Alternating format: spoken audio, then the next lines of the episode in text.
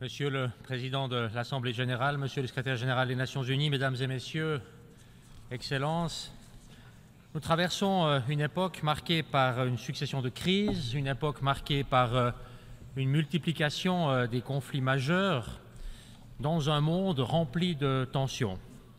Et alors que ces défis auxquels nous sommes confrontés, auxquels nous sommes confrontés sont, sont grands, sont très grands, eh bien, je pense que c'est notre état d'esprit et notre attitude pour y faire face qui sont maintenant d'une très grande importance et qui sont déterminants. Est-ce que nous sommes prêts à tout faire, ce que nous pouvons, pour euh, tenter d'améliorer cette euh, situation?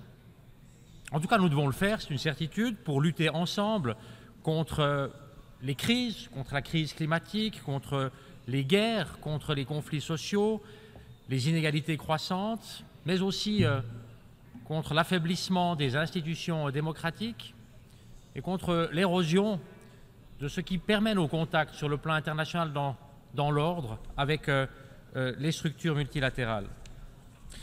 Oui, Excellence, partout, ou presque partout, on semble le voir, euh, le protectionnisme, un certain renfermement, l'égoïsme progressent, alors que nous le savons bien, le repli, les menaces, la violence n'ont jamais fourni la moindre solution aux problèmes et aux inégalités dans le monde.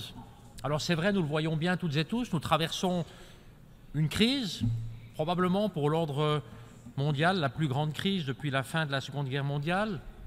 Euh, la Fédération de Russie, en lançant une guerre d'agression contre l'Ukraine, a attaqué non seulement un pays pacifique, mais également le droit international et euh, les structures multilatérales. Ce qui est particulier, c'est que évidemment cette agression est le fait d'un membre permanent du Conseil de sécurité de l'ONU, qui, euh, selon la Charte des Nations Unies, assume pourtant la responsabilité principale du maintien de la paix et de la sécurité internationale.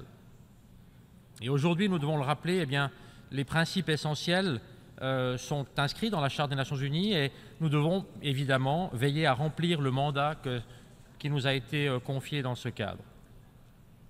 Ce que nous savons aussi dans ces situations, c'est que ce sont les États les plus pauvres, ce sont les États et les régions les plus fragiles qui souffrent le plus si notre confiance dans le système international devait faiblir.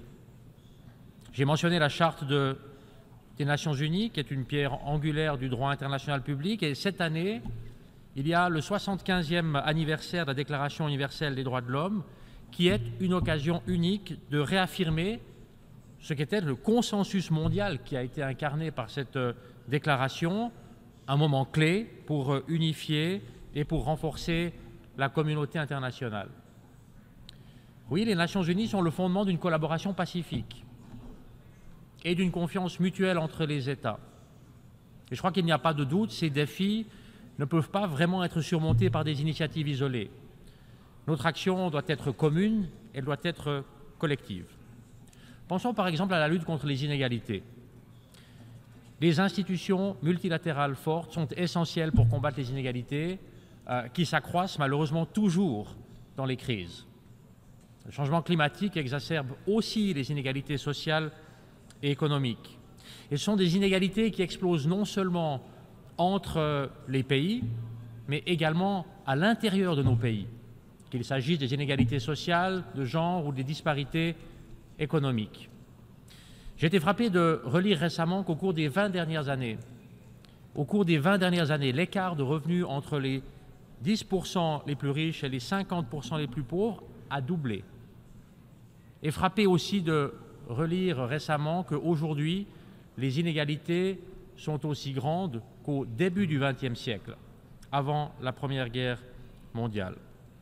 Ce sont des inégalités qui affectent toujours de manière disproportionnée celles et ceux qui sont déjà les plus euh, vulnérables dans nos sociétés, encourageant ainsi euh, les instabilités et le populisme, et conduisant à une perte de confiance envers la démocratie et envers les institutions.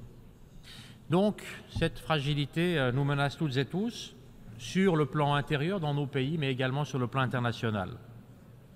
Et longtemps, probablement trop longtemps, nous avons considéré que la défense de nos intérêts et la protection des plus vulnérables étaient deux choses différentes. Et aujourd'hui, eh nous savons que l'une ne va pas sans l'autre. Aussi pour la promotion de la paix, Excellence, des institutions multilatérales fortes sont indispensables.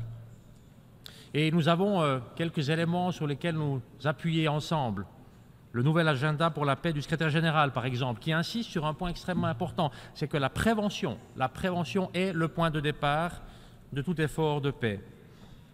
Les inégalités d'accès, les inégalités des chances, que ce soit l'alimentation, la santé, euh, en termes d'emploi ou de propriété, conduisent à des conflits. Et nous devons tout faire pour que chacune, chacun dans nos pays puisse participer de manière complète à la vie politique, économique, sociale et euh, culturelle.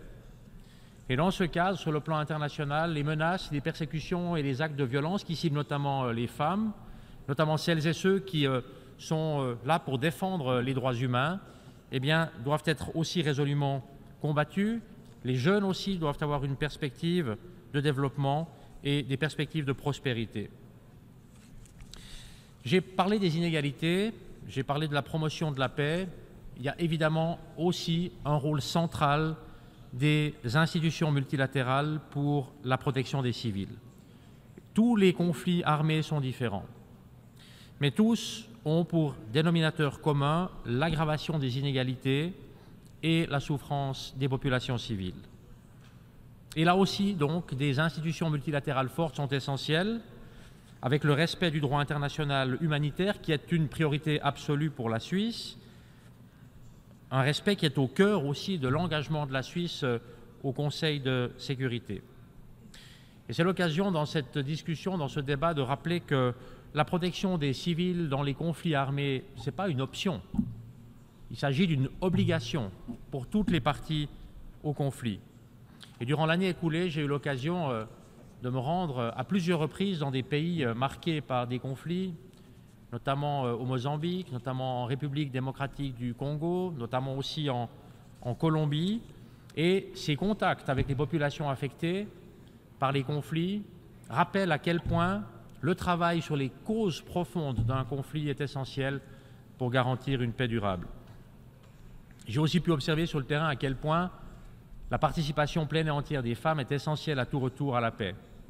C'est la raison pour laquelle, d'ailleurs, mon pays, la Suisse, poursuit un engagement fort en faveur de la mise en œuvre de l'agenda euh, femmes, paix et sécurité des Nations Unies. Et c'est pour cela aussi que nous continuons à nous engager euh, et à nous mobiliser pour euh, la pleine mise en œuvre des résolutions qui y sont liées. Lors des conflits armés, le manque de biens et de services essentiels pour la population civile coûte souvent beaucoup plus de vie que l'impact direct des hostilités. Il aggrave les inégalités, fragilise le retour euh, à la paix. Et dans ce contexte, je saisis cette occasion d'insister devant vous sur l'importance des missions de paix des Nations Unies, qui font un travail indispensable pour les populations les plus, euh, les plus affectées. Et je crois dans ce cadre aussi que tous les acteurs humanitaires doivent aussi être protégés et soutenus il y a les missions de l'ONU sur le terrain, il y a également les autres acteurs qui s'engagent. Et dans ce contexte, eh l'engagement du CICR doit être également fortement défendu. La multiplication des crises confronte cette organisation à une recrudescence inédite, inquiétant des besoins.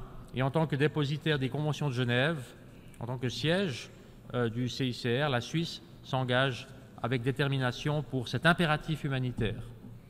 Le travail du CICR est fondamental pour la protection des civils. J'ai cité quelques éléments, euh, Excellences, Mesdames et Messieurs, euh, et on voit bien que les défis sont immenses. Et nous devons bien voir où sont nos intérêts communs. Certainement pas dans le désordre mondial que certains essaient de faire progresser à leur profit, mais au contraire dans un ordre mondial renouvelé qui permette de garantir la stabilité, la confiance et qui permette de nous garantir des perspectives euh, communes. C'est pour cela, précisément, que nous devons prendre position. C'est pour cela, précisément, que nous devons nous engager à faire euh, vivre cette collaboration internationale. L'Organisation des Nations Unies ne vient pas de nulle part. Elle incarne l'espoir institutionnalisé d'un monde meilleur. C'est un projet idéaliste, probablement, né à une autre époque de guerre, de brutalité, de désespoir, qui repose sur la conviction que de coopérer sur le plan international est indispensable. qui repose sur la conviction que le monde ne sera meilleur que si toutes et tous nous nous engageons à assumer nos responsabilités et qui repose sur la conviction que, à la fin, ce qui unit les nations, ce qui unit les peuples est bien plus fort que ce qui les sépare. Et peut-être que ce constat peut nous rendre optimistes dans une période marquée par beaucoup de pessimisme, mais nous rendre optimistes et nous appeler à non seulement renforcer, mais aussi approfondir nos travaux ensemble à l'échelle globale.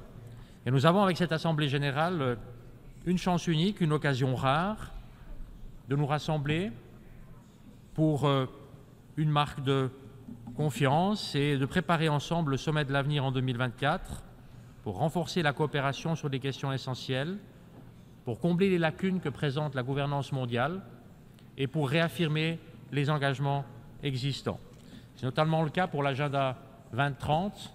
C'est très impressionnant et très intéressant de pouvoir participer au débat et aux discussions hier. Et le sommet sur les objectifs de développement durable qui s'est tenu justement hier doit nous permettre de donner un nouveau souffle à cet agenda, parce qu'il s'agit de rien moins que notre feuille de route commune pour un avenir meilleur.